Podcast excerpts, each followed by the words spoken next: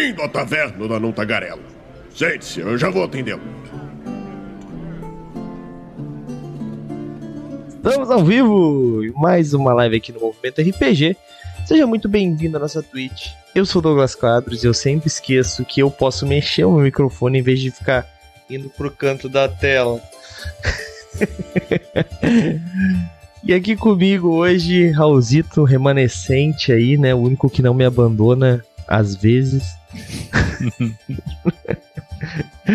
ah, e aí, Raul, tá tudo bem, cara? Como é que estamos? Tá, tá tudo tranquilo, cara. Na, nada de novo, assim, enfim. Show de bola. É, queria agradecer também a presença aí do Diogo Matanza, que já tá aí no chat com a gente. É, tô vendo esse, essa coroinha de Prime aí. O Diogo já participou aqui do nosso podcast algumas vezes, né? Já, já esteve aqui com a gente no chat. É, mas faz tempo que não aparece, né? Então deixa esse Prime aí com a gente pelas boas-vindas, né? Quem sabe você não concorre. Quem sabe não, né? Você vai concorrer a livros, quem sabe você não ganha um Old Dragon 2, por exemplo, né? que é o prêmio que nós vamos dar no patronato, patronato não, perdão, no concurso chave premiada do mês de dezembro, né? Nós vamos fazer o concurso dia dia 5 de dezembro, vai ter um concurso que nós vamos fazer aí e, né, alguém vai ganhar um Old Dragon 2, é, entre outros prêmios. Ah, já, já, já financiou? Não tem problema, tem outros livros também.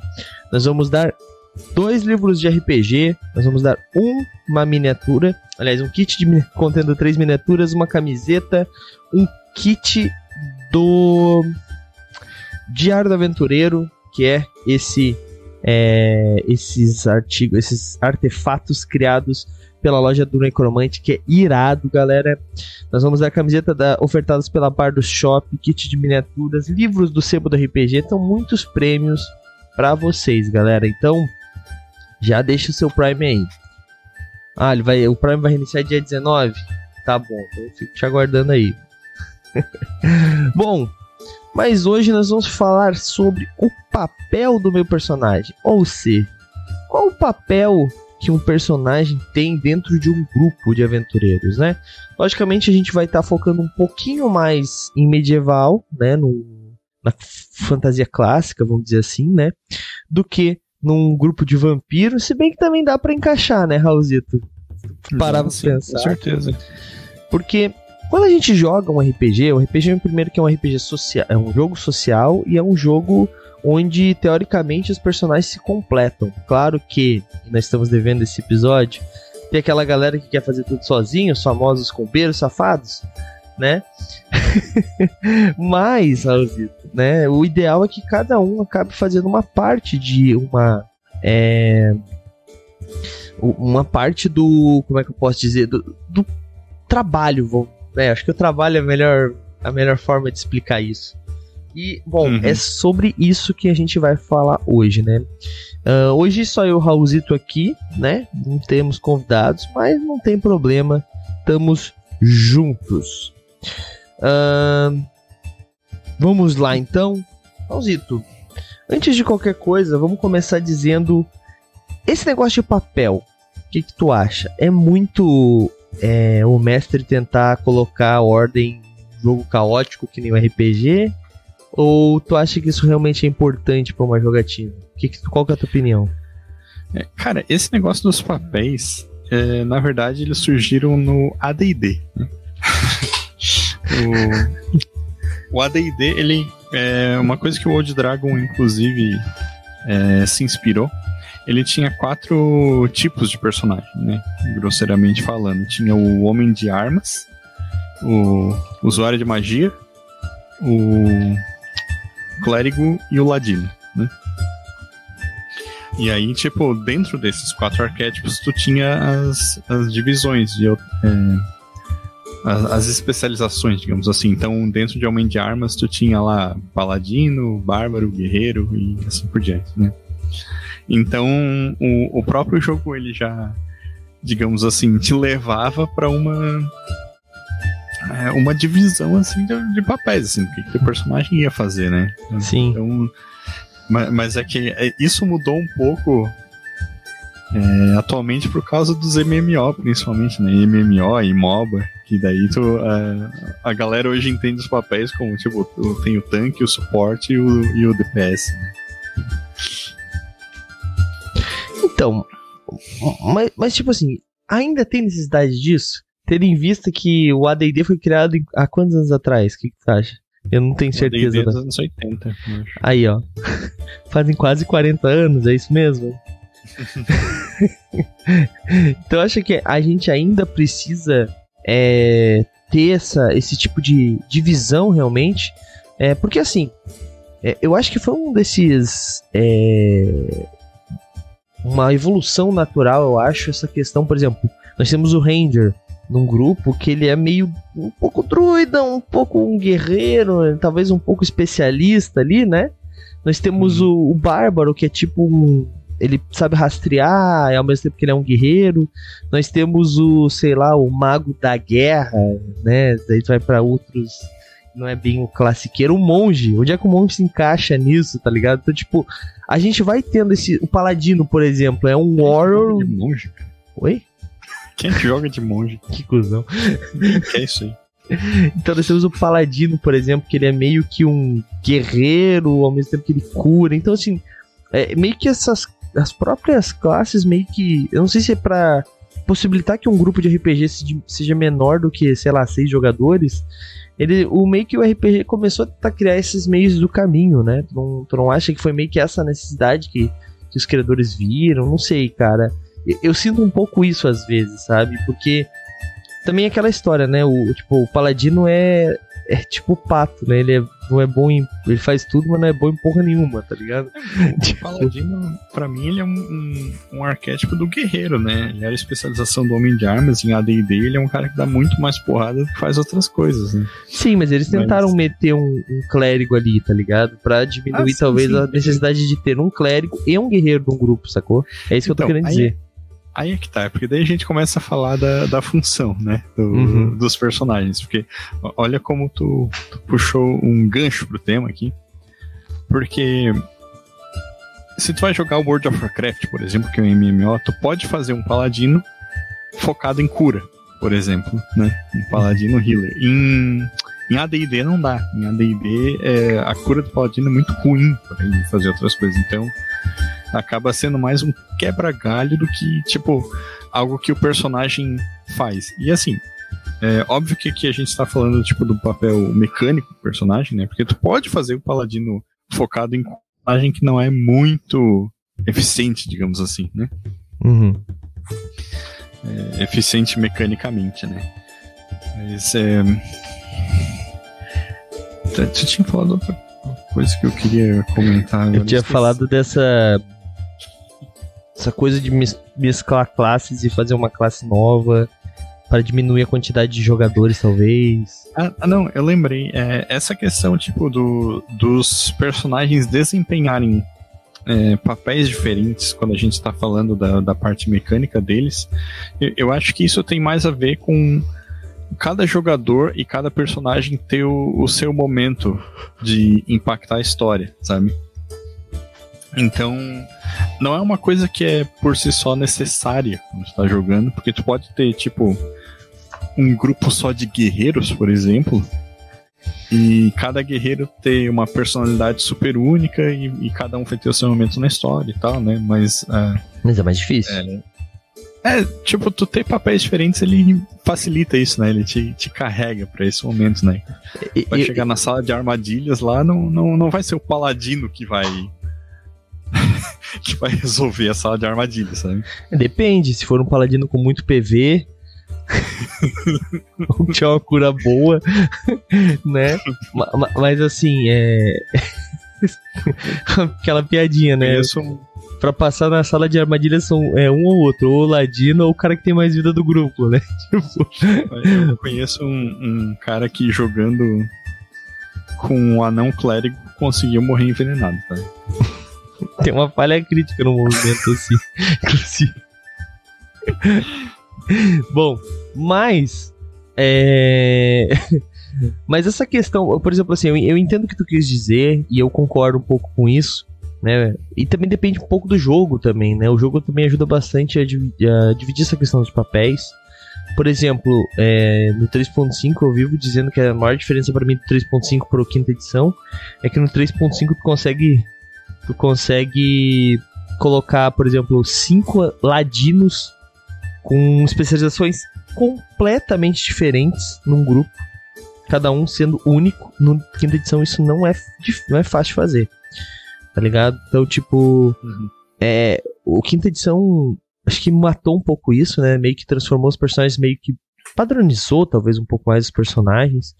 É, pelo menos com o que nós temos hoje, claro que o, o 3.5 tinha um, vários e vários e vários e vários e vários suplementos. O quinta edição ainda tá saindo coisa, né?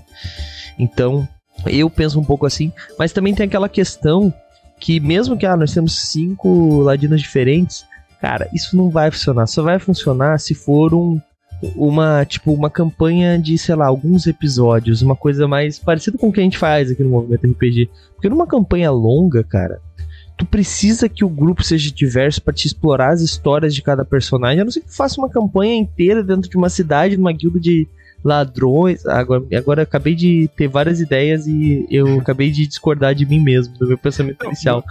Mas, mas olha só, é, te interrompendo, se tu quer jogar uma campanha só com ladinos, tu pode jogar Blades in the Dark também. É verdade. É Por, porque justamente ele vai. Ele traz esse tema, só que traz arquétipos diferentes de personagem dentro dessa ideia, né? Sim, sim.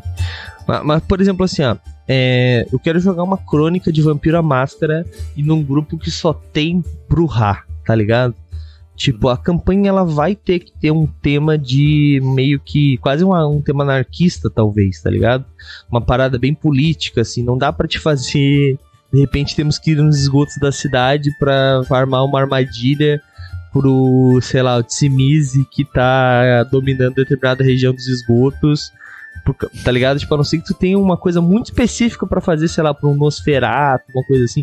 Tipo, o que eu quero dizer é, é, tu não vai ter diferentes aspectos daquele universo para te trabalhar quando tu foca todo mundo em um, em um único arquétipo, vamos dizer assim, né?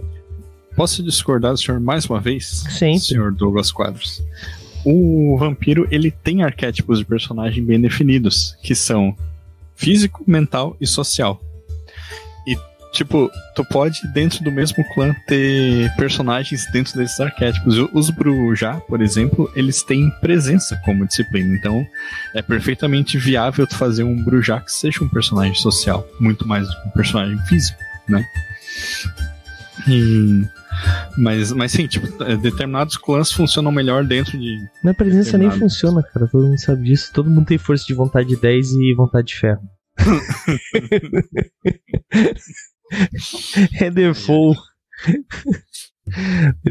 É, sim, é, é, mas ainda assim, tá ligado? O que eu quero dizer é que, tipo assim, tu não vai conseguir explorar, tipo, muitos outros clãs, outras narrativas, entendeu? Sendo que um grupo diverso consegue explorar muito mais, né? Mas, é, uma coisa que eu sinto bastante falta e que a gente fez até no movimento RPG, tem uns posts que são bem famosos aí no movimento RPG, são a, a galera não tem muita noção de como joga com, com determinado vamos dizer, a classe de D&D, vamos lá.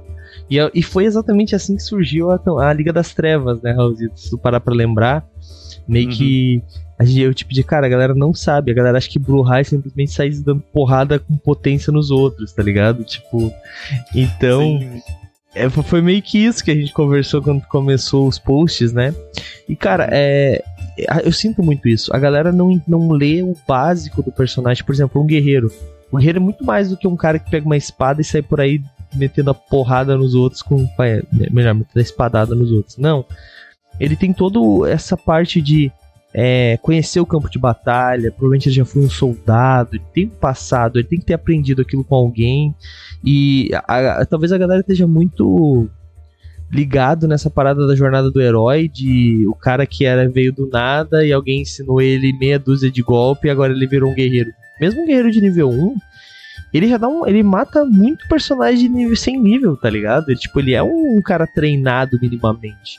Não tô dizendo que ele é um herói de guerra, não façam isso, galera. Você é um personagem nível 1, não seja um herói de guerra. Mas, tu é um personagem que sabe manejar uma espada, tu aprendeu isso com alguém, tu tem algum conhecimento às vezes de batalha, é, tu tem algum conhecimento de movimentação de, de inimigo, então tu tem que estar tá pensando nisso também, sabe? Não, ó, galera, eu, eu acho que o, o, o, guerreiro, principalmente, ele é o cara que tem que. É o cara que chega no grupo e fala assim: o que que tu sabe fazer? Pra saber o que cada um sabe fazer, para saber onde cada um se posiciona, por que, que o cara com arco tá indo lá pra frente, tá ligado? Tipo, é, é esse tipo de coisa, sabe? Enquanto o clérigo tem que estar tá pensando assim, cara, olha só, é, tenta vamos tentar não fazer essa merda acontecer, vamos tentar seguir o caminho certo ou o errado, se for um clérigo maligno, sei lá, tipo, o cara que tenta guiar a galera e dar conselhos para tentar fazer todo mundo ficar unido, esse tipo de coisa, sabe? Não sei se eu tô sendo meio chato nisso, mas eu sinto que a galera meio que joga D&D como se fosse literalmente um MMO, saca? Enquanto a galera tá jogando GTA RP como se fosse RPG, tá ligado? É, de novo, tipo, eu, eu, acho que são, tem duas coisas diferentes, assim, dois aspectos diferentes dentro desse teu argumento aí. Porque é, é, claro que, tipo, quando tu vai pro, pro lado do roleplay, né? Tu pode dizer assim, o role, no roleplay vale tudo, porque tu pode fazer o personagem que tu quiser, interpretar ele e isso ser uma justificativa pro, pros atos dele, assim.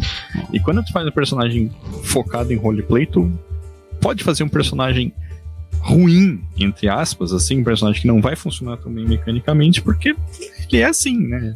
As pessoas são assim, a gente não otimiza a nossa build na vida real. Sim, Raul, mas, mas por exemplo assim, quando tu é um guerreiro, quando tu tá num jogo de fantasia medieval, se tu é um cara que tu não aprendeu a usar uma espada direita e tal, tu é um aldeão e vai morrer, tá ligado? Tipo, então, o que eu, eu ia.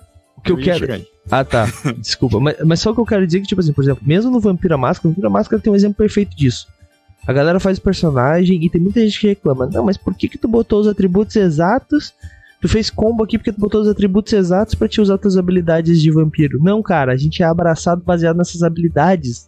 O, o livro diz que os clãs olham bem para cada um que eles vão abraçar por muito tempo, às vezes, até chegar no momento e falar assim, não, esse cara realmente vale a pena transformar em um imortal. Não é um negócio que eles fazem aleatoriamente, tá?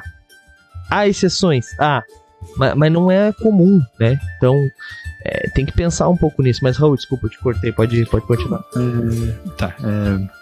Eu tava falando. Mas enfim, é, trazendo de novo argumentos RPG de velho aqui, tipo ADD.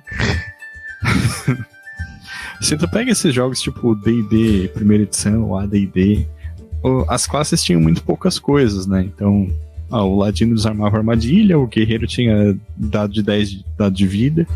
E meio que era isso, assim, sabe? Eu comecei a escrever os guias das classes do Dragon 2 agora, tem o guia do guerreiro só, pensando um pouco nisso, porque era um modo de jogo em que tu tem que. A mecânica do jogo te leva a pensar com o personagem. Porque se tu vai jogar com um mago, tu tinha que pegar a lista de magias, ler uma por uma, saber como é que funciona, saber se preparar, que é mais ou menos como o teu mago dentro do mundo do jogo vai estar tá pensando, né? Ele vai estar tá estudando, vai estar tá querendo ir atrás. Se tu tá jogando de ladino, pô, o ladino tem 6 pontos de vida, né? O dado de, é, D6 de ponto de vida e, e, não faz muita coisa, né? Ele é, dá bastante dano quando tá escondido. Então tu tem que ser esperto, pensar em maneira de se esconder no meio do combate, pensar em como desarmar as armadilhas. E aí a mecânica te leva a pensar como personagem, né? E que, é, de novo, é um estilo de jogo diferente e dentro desse estilo de jogo, é, às vezes não tem muito espaço, digamos assim, para fazer um roleplay muito elaborado, porque a gente viu na nossa one shot de Old Dragon 2 que tipo, ah, eu sou o bárbaro e eu quero sair metendo o pé, tipo, beleza, todo mundo morreu por causa disso, né? Então Não. não. Eu morri por causa disso, vocês morreram porque foram atrás do bárbaro, não tem nada a ver com isso. Eu, eu, eu fugi, né, cara, com é, bom tá certo. Mas assim, é, concordo contigo e por isso que eu não tenho problema nenhum com o meu personagem morrer, cara. Porque eu acho que assim, é claro, mortes e mortes, né? Aquilo lá que aconteceu aquele dia, o Stamato pesou a mão, a gente sabe disso. E não tem como dizer que era um conflito que não era para ser que podia ser feito de outra forma que eram mortos-vivos. A gente não tinha como conversar com eles. A única coisa que eu pensei que podia ser feita era expulsá-los e, tipo, eles eram quase imunes ao expulsar, expulsar da minha personagem nível 1, tá ligado? Quando o, o, Stamato começou a descrever que tinha quatro mortos-vivos, cara, a primeira coisa que eu pensei foi tipo assim: puta merda, a gente não vai chegar no segundo combate, cara. eu, eu não achei que a gente ia morrer, mas eu achei que se a gente vencer esse combate, eventualmente ia estar tá todo mundo tão fodido que não ia ter mais aventura depois disso. Mas foi é pior do que eu pensava. foi, foi pior. Mas então, a grande questão é que assim, é, eu, eu, particularmente não tenho problema, assim, por exemplo, assim, ó. É, vamos lá. Eu tenho um personagem que ele. Ah, por exemplo, lá no Noite das Luzes, que nós jogamos lá no Noite da Serra do Mar, com Savage Worlds. Inclusive tá na nossa. Tem uma, tá uma shot editada bonitinha lá pra você lá na rede Mas Clips termina com tube. Pra você gostar de terror, né? A Noite das Luzes, não sei se tu lembra que o Miguel Beholder narrou pra gente. O personagem era heróico, tá ligado? Tipo, ele não ia se matar, mas tipo assim, aquela hora ele saiu correndo na direção do, do, do da luz que ia puxar e matar a mulher para salvar ela, mesmo que aquilo matasse ele, faz parte do quilo, sabe? Tipo assim, eu eu gosto de jogar nesse sentido, por isso que eu não me importo se meu personagem morrer. Mas tem uma questão também que, por exemplo, assim, se o meu personagem não faz aquilo, ia ficar chato, concorda? Porque era o defeito dele, tá ligado? E, e, e eu, eu gosto muito disso, cara. Eu acho que assim, ó, vampiro, cara. Se eu boto que eu tenho um segredo sombrio, cara, eu vou matar para ninguém descobrir aquele segredo sombrio. Tem muita gente que joga o segredo sombrio como se fosse uma coisa tipo. Foda-se, tá ligado? Tipo, não, mano. Tu tem que. Aquilo lá, por mais que. Independente do que seja, tem que ser um bagulho absurdo. Afinal de contas, são desvantagens, né? São defeitos que seja, dependendo do, da versão que você tá jogando. Tem que pensar naquilo como se fosse uma coisa realmente que o teu personagem mata e morre por aquilo, sabe? Tipo, é um negócio pesado. Não pode ser tipo assim. É, que nem tinha um amigo meu, ah, meu personagem é eunuco. Eu tenho um segredo sombrio que ninguém pode descobrir que ele é eunuco. Tipo, a não ser que aquilo para ele, pro personagem dele, seja uma coisa tipo, ele acha que vai ser a pior coisa do resto da vida dele se alguém descobrir aquilo, tal, tal, tal, e que ele vai ter que matar pessoas por isso. Ainda assim é meio fraco, tá ligado? É, tipo, tem que tipo, ser um que ser uma, uma coisa eu é... matei um príncipe, por, tá ligado? Tipo, não, um bagulho eu, absurdo. Se fosse esse negócio do eunuco, uma coisa que fosse, tipo, socialmente tão ruim que o personagem dele ia ser ostracizado por isso. Exato. Tipo, ah, não, todos os vampiros aqui têm pinto duro e gigantesco, tá ligado? Tipo, ah, tipo, uma coisa absurda dessa, né? Mas mesmo assim, o que importa uhum. é, independente de qual seja o segredo. termina a, a sessão de vampiro e depois vai pedir pra tua mãe fazer todinho. né? mas, mas a grande questão é que, tipo, eu acho que, é, dependente de qual seja, qual fosse o segredo sombrio, ele, ele agia como se, ah, se alguém descobrir, eu dou um jeito. Não, cara, não pode ser assim. Tem que ser um negócio pesado, exatamente para te interpretar mais fácil isso, tá ligado? Pra te interpretar aquilo realmente ficando com medo que alguma coisa acontecesse. Então, assim, é, eu, particularmente, quando eu boto um negócio desse no meu personagem, um defeito grave, quando eu boto uma complicação pesada nele, ou quando rola a personalidade dele como sendo um imbecil, tem, que, tem que jogar de acordo, cara. Mas essa questão do papel também é muito, ela é muito decisiva para mim quando eu penso em fazer uma coisa desse sentido. Por exemplo, eu já falei algumas vezes aqui que eu fiz um meu personagem de Tormenta, né, que ele que ele era um clérigo de Calmir. Calmir, não, Calmir não, é o. Qual que é aquele da, da, da ressurreição? Esqueci o nome dele.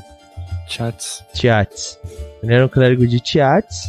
E, tipo, todo mundo merece uma segunda chance, tá ligado? Tipo, e a grande história dele é que ele era um. É, esqueci, é Sulfuri. Sulfuri, né? Que é a raça dos meio demônio. Ele era um Sulfuri que foi abraçado. Que era um como é que é o nome daquela. Eu não, esque... eu não lembro nada, vocês notaram, né? Que é, é abençoado. É abençoado o nome da classe. Ele era um abençoado de Ragnar. Só que ele era, ele, ele era devoto de Tiatis, ele não era clérigo. Então ele era um abençoado de Ragnar, só que ele era um clérigo de Tiatis na mente dele, tá ligado? E, e tipo, Ragnar fez aquilo para zoar com a cara dele, pra vocês verem como é antigo. Ragnar, bom, spoiler aí. É, e cara, tipo, a grande parada dele é que ele era bonzinho, bonzinho pra cacete, ao ponto que a gente foi numa uma primeira missão, a gente tinha que matar uns, uns kobolds que estavam, tipo, matando uma. Estavam, tipo, indo na vila de hobbits e matando hobbits, tá ligado? Uhum. É, e daí ele foi lá e, tipo, não deixou ninguém matar os kobolds. Ficou um mês ensinando os kobolds a caçar para que eles não precisassem matar hobbits. E daí aquilo lá virou um esquadrão da morte kobold que caçava hobbits no reinado inteiro. Acabou gerando um problema. Mas, tipo, na mente dele, por que matar os kobolds? Eles merecem uma segunda chance, assim como eu. Então, o que eu quero dizer com isso é. Mesmo que seja imbecil, às vezes, cara, o teu papel é o teu papel, tá ligado? O papel dos outros é te convencer a não fazer a merda. E eu penso que isso é uma coisa muito. Muito importante pro RPG, tá ligado? Não tô dizendo que assim, ah, por exemplo, ah, meu personagem é pironomaníaco, a gente tá dormindo, eu vou queimar a casa. Isso é ser escroto, tá ligado? Agora, contanto que não seja uma coisa que vá fazer o grupo acabar de alguma forma, eu acho que vale, tá ligado? Vale a pena tu te arriscar, vale a pena tu pensar diferente, tentar agir como aquele personagem agiria realmente. Tô errado, Raul? Tô sendo idiota? Tô sendo escroto? Não, acho que, acho que faz sentido. Né? A gente é, acabou desviando um pouco do tema, mas eu vou pegar esse gancho. Vai lá. Falar um pouquinho, é, principalmente da questão de jogar em live, mas que também serve como uma dica para quando a gente joga em casa com os amigos, né? Que é a, o lance do papel narrativo do teu personagem, sabe? É, não sei se tu já jogou, Douglas, com algum jogador que tem aquela síndrome de querer ser protagonista e querer que a história gire em torno dele. Eu tenho um pouco isso. Mas eu já joguei eu com sei. outros. É, tô notando, né? Eu tenho um pouco isso. Eu tento me controlar o máximo possível, mas é uhum. difícil. Uhum. Normalmente, por isso que eu, quando eu vou fazer o personagem, eu falo assim, ah, eu fico com o último que tiver, para não fazer. E daí o que acontece? Eu fico com o último, daí eu fiquei com o cara que era o capitão da porra do bagulho da, da noite. Né? Uhum. Lá. É, daí eu fui jogar mas... o Old Dragon, eu fiz o Bárbaro, que era o ponta de lança. Daí eu fui jogar o Senhor dos Anéis, agora eu fiz o humano. Eu nem, eu nem olhei a ficha. Fiz o humano, que daí o Castas fez ser o capitão. Porra, mano, eu só. tipo, eu tento fugir do arquétipo e ele me persegue, tá ligado? Mas, uhum. tá. Mas o, o, que eu ia dizer é que, tipo, tu pode criar pra ti, independente de qual seja o teu personagem, um, um papel narrativo que, que faz sentido dentro da história, né? Eu quero dizer no sentido, tipo, ah, quando quando eu comecei a jogar aqui no Movimento RPG, que, que, eu, que a gente jogou D&D, né? Eu refiz o Duncarim, personagem que eu tava acostumado a jogar porque ele é um personagem que é fácil de adaptar para esses papéis. Então, quando eu vi que tinha no grupo um cara é, que, que ele fazia um, um roleplay bem expansivo, que era o. O Aladdin, não, o, o Fofontes. Fofontes, isso.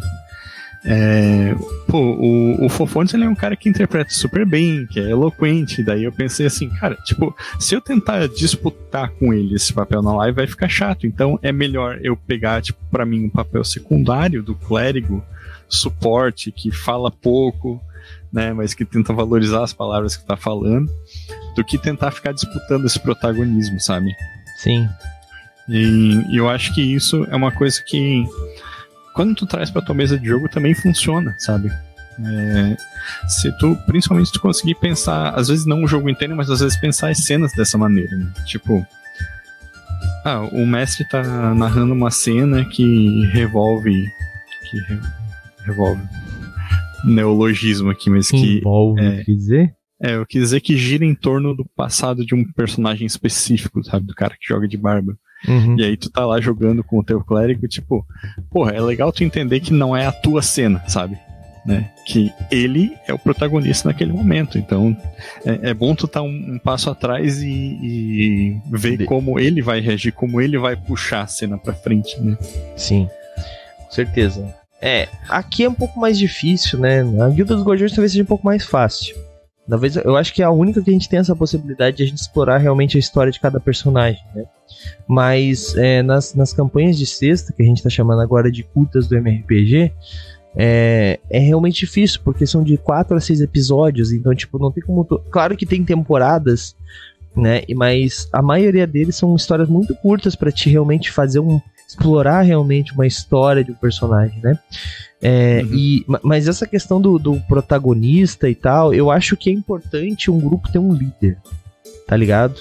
Eu não gosto de jogar num grupo onde todo mundo parece uma mosca tonta.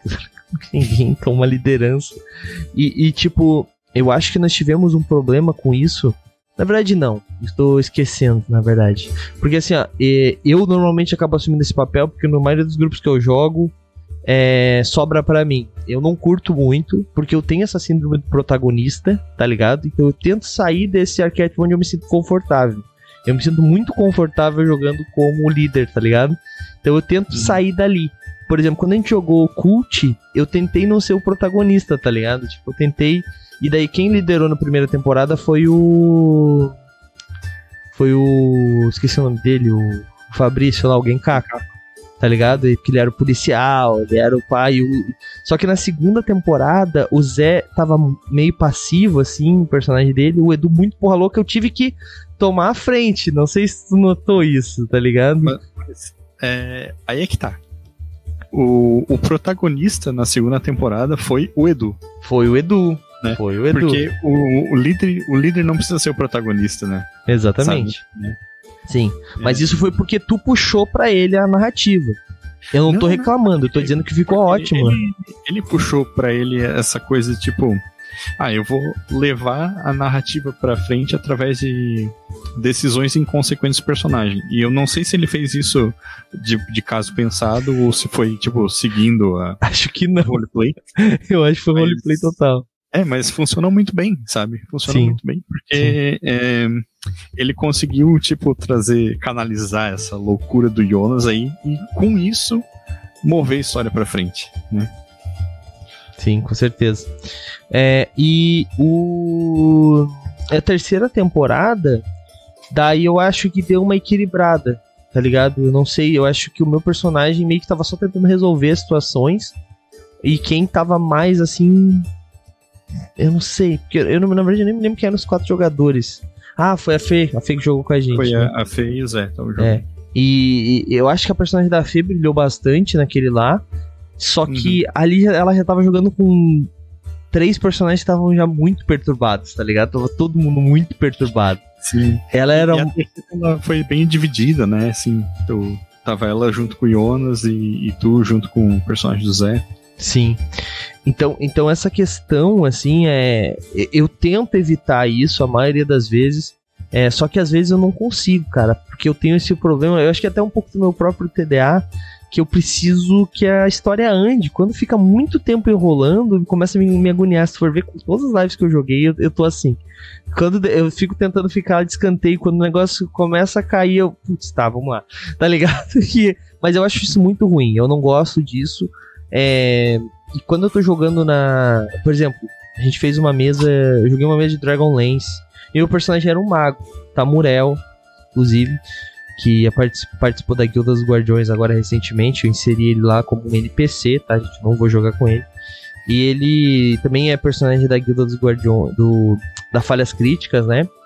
É, porque é um personagem que eu gostei muito, porque eu consegui fazer isso. Eu não era o líder, eu era o mago sábio, tá ligado? Sábio não, inteligente pra caramba, que tinha todos os conhecimentos quase no máximo, que era velhão, Tipo, ele era tão velho que a única coisa que mantinha ele vivo é ele que tinha um periapto da, saber, da, da saúde, tá ligado? Aquele, aquele item uhum. mágico de D&D. Então, tipo assim, eu gostei muito da história dele e, tipo, ele era um poço de conhecimento, saca? Só que ele tinha um problema muito sério, que ele achava que o conhecimento não deveria ser para todo mundo. Deveria ser principalmente focado nos magos, porque Dragonlance tem essa parada do, do das casas dos magos, das torres, né? Ele era um mago vermelho, daí tem os magos cinzas, tem, os, tem todas essas paradas, então ele ficava segurando o conhecimento para ele. Então às vezes ele descobria as coisas, mesmo, ah, ah, esse é o tomo que tem isso, isso, aquilo, aquele outro, aquele outro e serve para abrir uma porta. Ah, essa é uma chave de uma porta. Era tudo que ele falava. Por causa que o resto do conhecimento ele achava que ele tinha que ficar para ele e pros magos, entendeu? Então, tipo, hum. não tinha como ele ser o protagonista. Por causa que ele não sabia, ele não levava todas as informações. Só que mesmo assim, um mago em um grupo de D&D, cara, principalmente 3.5, ele é o personagem mais forte de todos. Ponto. A não ser que tu faça um mago muito errado, mas a build mais bizarra possível, tu vai ser o personagem mais um forte. pouco do nível, né? Claro, né? A gente tava jogando personagem level, acho que 15 já, tá ligado? Então. É, mago é mais forte. Não tem, cara, não tem o que fazer. Porque, tipo assim, é, por exemplo, a gente tava. Acho que eu já contei isso algumas vezes. Você na época, assim, a gente tava no meio de um. O, o, inimigo tinha conjurado um tornado e tava sugando o tornado, a gente ia ser engolido pelo inimigo. O inimigo era um bicho gigantesco, assim. Que, que ele fez? Tipo, ninguém tinha que fazer nada. Os cara, o cara mais forte, tipo, tentou segurar numa árvore. Tipo, ninguém, a gente ia ser engolido. Eu acho que o narrador queria realmente aquilo. Só que o mago, ele é versátil pra cacete. E naquele dia eu tinha escolhido a magia. Tem uma magia que é tipo um cubo que tu conjura, que ele é translúcido, ele serve para te fazer uma proteção. Só que o que acontece? Ficou todo mundo grudado nessa proteção, tá ligado? E eu usei essa proteção para isso, tipo, e eu não tinha pego aquela magia para aquilo, mas ela tava na minha lista, eu posso usar para isso também. E beleza, a magia diz que ela é, né, tu consegue segurar ali, tava todo mundo preso ali, só que a gente ia morrer, porque o bicho ia acabar chegando até a gente. E a gente tinha um daqueles baús é, que tu coloca item dentro, tá ligado? Eu tinha um daqueles. E a gente ao mesmo tempo tinha, eu não me lembro que é, era um buraco portátil. E tem uma parada no D&D que se tu bota um dentro do outro, tem, tem assim, tem uma ordem. Eu não me lembro qual é a ordem, mas se tu bota um dentro do outro, explode para fora. Se tu bota o outro dentro do um, implode para dentro, tá ligado? E tudo é sugado pro plano astral. E a gente fez isso para escapar daquela situação, tá ligado? Dentro daquele negócio, uhum. eu conjurei a minha arca e a gente jogou o pano lá dentro, jogou a arca dentro do pano, não me lembro exatamente. E a gente fugiu daquela situação de um jeito muito. Tipo, eu fui o salvador da pátria naquele dia. Então, tipo, aquele dia eu fui o protagonista. Mas eu acho que é por isso que eu gosto tanto desse personagem. Porque foi. Diferentes situações tiveram diferentes protagonistas, tá ligado? Tipo, não foi uma. A história se passou em volta de um personagem. Eu, particularmente, não gosto muito disso também. É, eu acho que cada um tem que ter o seu papel exatamente para isso não acontecer. Voltando agora ao gancho da nossa narrativa, porque se tu tem um personagem, por exemplo, que ele é um mago, mas ao mesmo tempo ele é muito bem de saúde, ele fala bem, ele é carismático. Feiticeiro é foda por causa disso, né? Feiticeiro é o personagem protagonista, né? Ele é carismático pra cacete, lança magia e pode ter constituição alta. tipo, tu pode fazer tudo. Clérigo também é um pouco assim. É, e, então, tipo, o, a, ali não. Não tinha como eu sair pra linha de frente. Não, eu não aguentava porrada, tá ligado? Eu tinha que ficar me protegendo, me escondendo, porque eu era um mago muito poderoso, mas eu tinha pouca vida, né? E ao mesmo tempo ele não era carismático, ele não gostava de falar com as pessoas, ele era ranzinza. Então, tipo assim, essa questão eu acho que me ajudou bastante. Daí tinha o cara que era o, líder do grupo, porque ele era o cara mais carismático, conversava com as pessoas, tal, tal. Tinha um cara que ele era mais é, sábio, então ele, ele meio que guiava as pessoas de uma outra forma, sabe? Então funcionou, sabe? E é difícil disso acontecer. Ah, tu já teve alguma coisa assim, Raulzito? É, cara, difícil dizer. Tipo. Eu não sei se, se eu. Sei que se eu já tive alguma coisa assim, né? Mas. É, uma das melhores campanhas de RPG que eu já joguei na vida, eu, eu já contei aqui outras vezes, é uma campanha de Mundo das Trevas que a Fernanda mestrou, né? Sim, famosa, né? Que, que ela ia narrar pra gente. Nunca tivemos tempo. Quem sabe no que vem. Sim. E, mas aquela campanha especial, inclui o Gabriel jogou também, o Monteiro jogou também, né? pessoas que já né, participaram, participaram aqui. Sim. E o João jogou também, o João, autor do Simulacro Umbra. Uhum. Mas, enfim, uma coisa que rolou naquela campanha que foi muito massa é que todos os personagens eles estavam muito redondinhos, todo mundo estava muito afim de interpretar e as relações que é, aconteceram entre os personagens foram muito naturais, assim, né? Então, a, a personagem que eu estava jogando era Tanisha, o nome dela, né? Ela era uma é, mafiosa de, de origem palestina e a campanha se passava na Itália. Né? E, e, totalmente cabeça quente, assim, sabe? No sentido de querer resolver as coisas, de, de brigar e dar de dedo com todo mundo e tal. É bem diferente do Duncan. Uhum. Mas. É, teve é, um momento no final da campanha, né, que um, um NPC que ele era tipo um, um rival dela, né, na questão do, do, do crime lá na, na, cidade onde se passava a história, ele foi morto pelo, pelo vilão da campanha, assim, tá ligado? E, e foi uma coisa que, tipo, ela ela passou a, a campanha inteira a crônica inteira odiando o cara para chegar lá e, e, descobrir que não era aquilo que ela queria, assim, que ele não merecia morrer daquele jeito, sabe? Sim. Então, é, foi um momento muito forte de protagonismo da personagem e que é, de novo, todo mundo tá envolvido na história, assim, sabe? Todo mundo é, entendeu que aquele ali era o momento da, da, da Tanisha, né? Da personagem, e foi muito foda, assim, tá ligado? Esse, esse final, né? E, e, isso eu acho que tem a ver com. Tipo, tudo que a gente falou hoje eu acho que pode ser aplicado dentro dessa história, porque a Tanisha, ela era o personagem físico do grupo, ela era o personagem mais físico do grupo, né?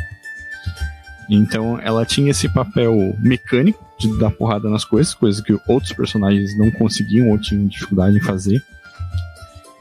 É... E teve esse é, essa alternância dos momentos do protagonismo dentro da história, assim, sabe? Tipo, e, e que é, tive uma, uma, outra cena muito engraçada que eu até podia escrever por falhas críticas.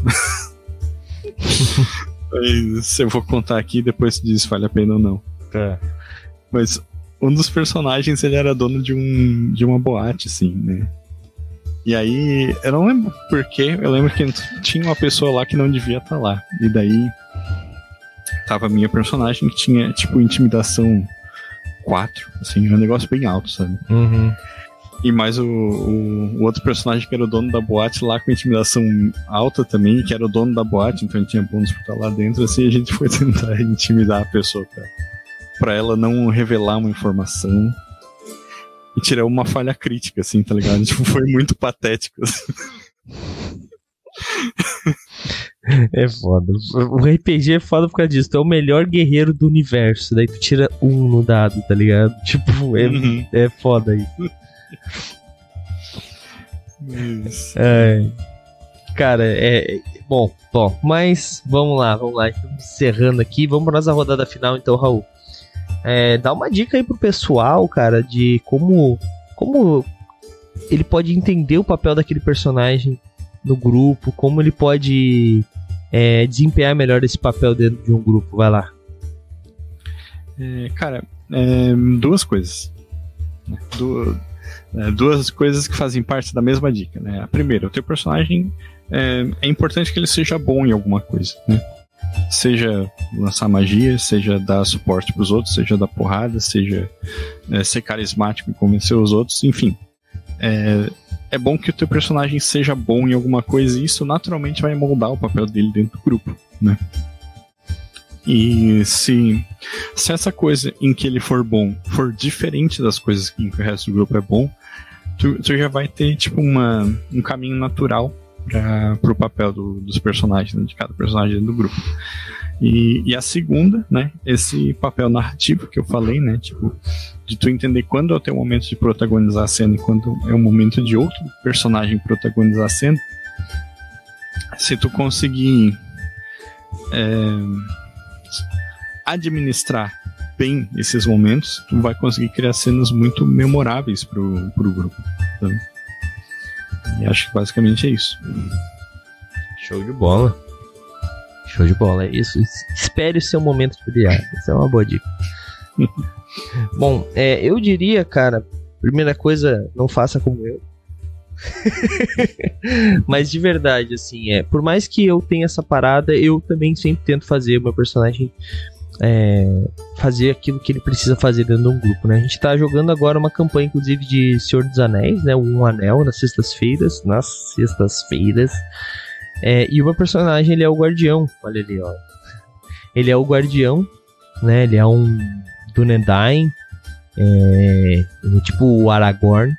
É, e acabou que, tipo, eu não sabia, mas o Castas resolveu que o, que o guardião, por ele ser o guia, ele ia ser o capitão do, do time ali, né? Do, do, do da equipe, que todo grupo precisa ter um capitão, porque tem os, os aspectos lá dos, dos personagens.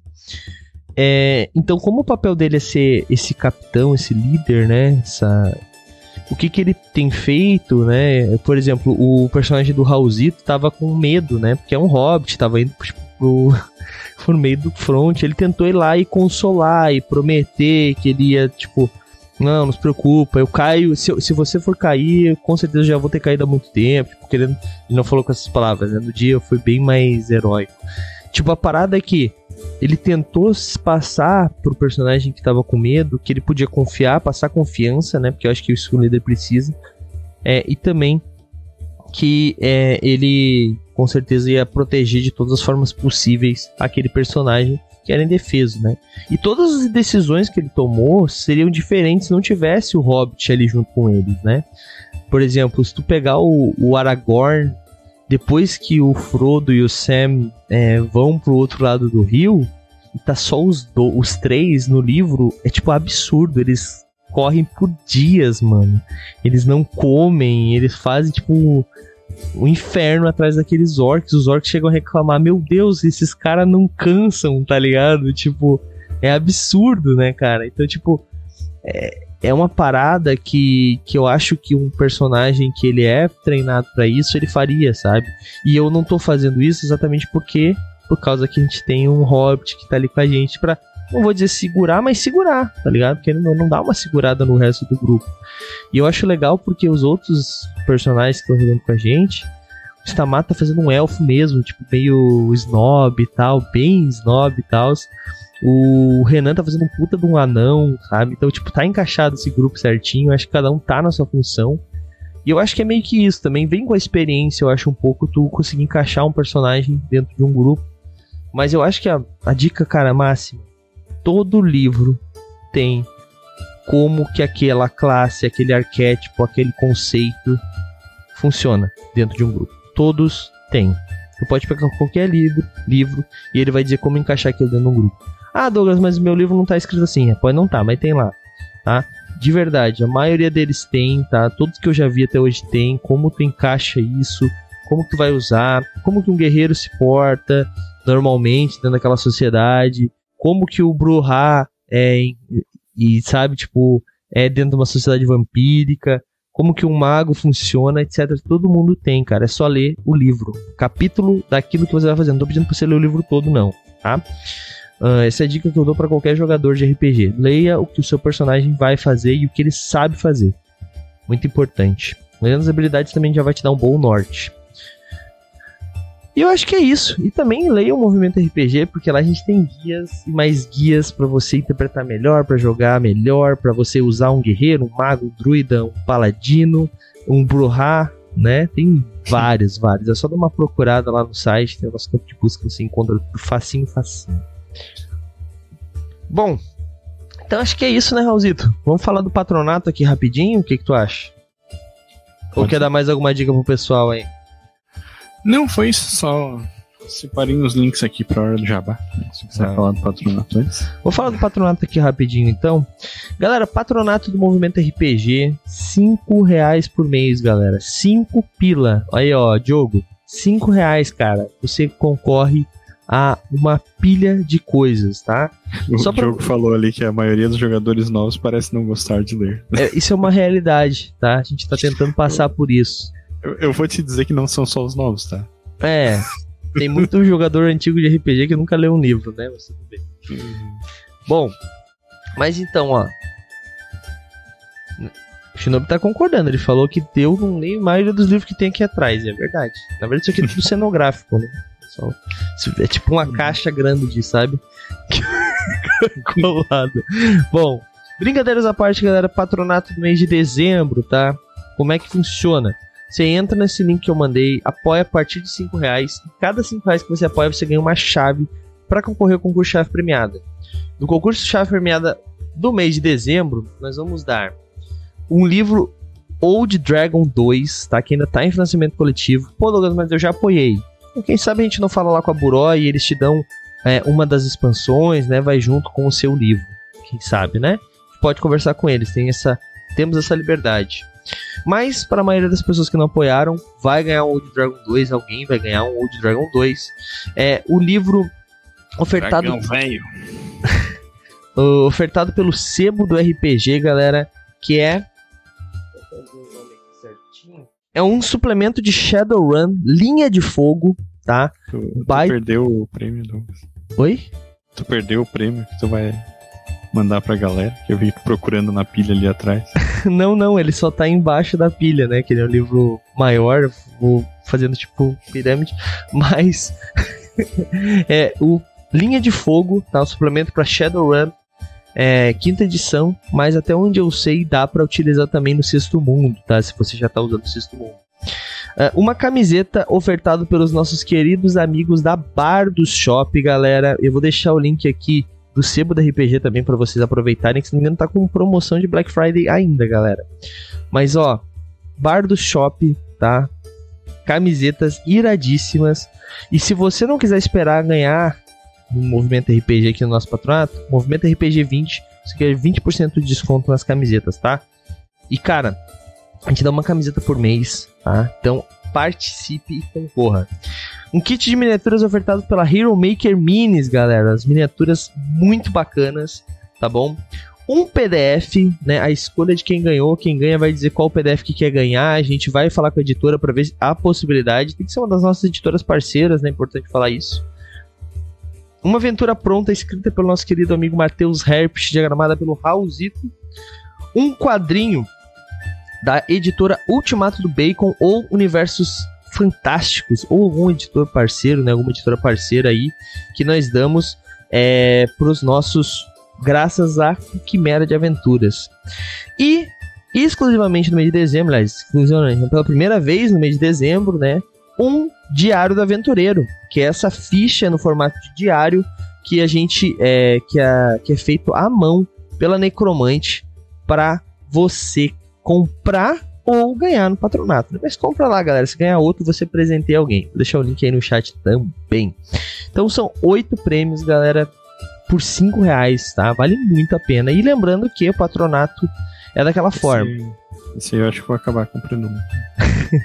é daquela forma. Não ganhou no mês, no mês que vem você tem o dobro de chance de ganhar porque é cumulativo, galera. Aproveita então, apoia, apoia com uns 15 reais que você vai ter outras vantagens também. 20 reais ganha miniatura depois de um ano de patronato. Miniatura de um personagem personalizado por você. Cara, é muita coisa bacana, tá? Então, torne-se patronos aí. É, também preciso falar da Etérica, galera. Tá acabando a nossa promoção, faltam dois dias. Até o dia 30 de novembro, quem apoiar a Etérica vai ganhar todas as edições passadas é, então aproveita, galera, porque a partir do dia 1 só vai ganhar a edição anterior, que seria a número 3, e a edição número 4, que é a edição daquele mês. Então aproveita, galera. Vocês têm poucas chances aí, vai ganhar 1, a 2, a 3 e a 4 se manter o apoio. Galera, é 5 reais por mês. É uma revista irada, tem conto, tem aventura, aliás, perdão, tem sistema de uma página, tem mecânica para baseadas nos contos, tem um monte de coisa bacana para você. Então apoie, galera. Cinco reais por mês tá muito barato. Então vou deixar o link aqui também. Já vou até pegar aqui a catarse.me barra a Etérica, galera. Vou deixar o link aí no chat para vocês apoiarem. E a edição no mês de dezembro tá top, né, Raul? Fala a verdade.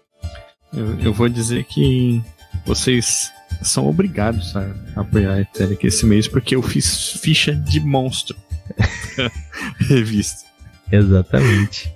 E, Algo e, que me dá muito trabalho. Assim. E para quem tipo... tá apoiando o Old Dragon, vai ter um conto no cenário de Old Dragon e também uma mecânica escrita pelo Antônio Pop, tá? Então, pra galera que tá apoiando o Old Dragon aí, vale muito a pena, galera. Aproveitem. Bom, Raulzito, faz teu jabá aí também pra galera que não te conhece ainda, aproveite. Eu sou o Raulzito, eu jogo RPG aqui, escrevo pro Movimento RPG, participo dos podcasts, faço várias coisas.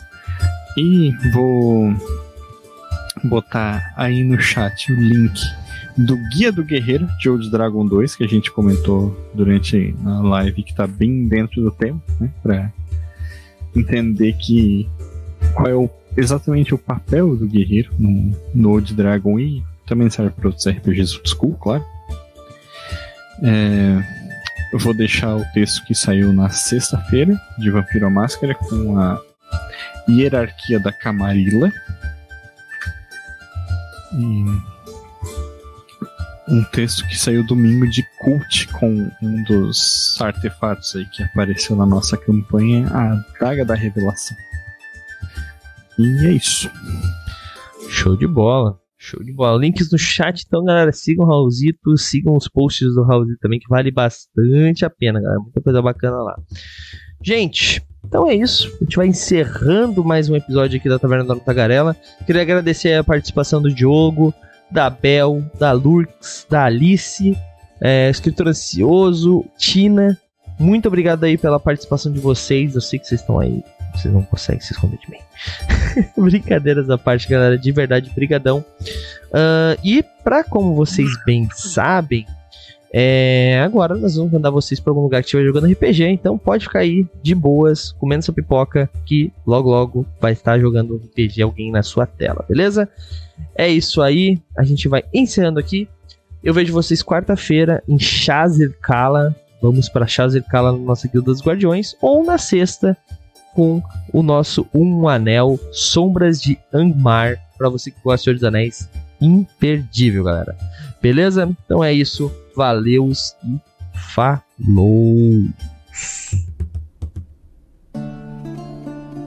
E aí, você gostou? Acesse todas as segundas às 20 horas twitch.tv barra mrpgoficial.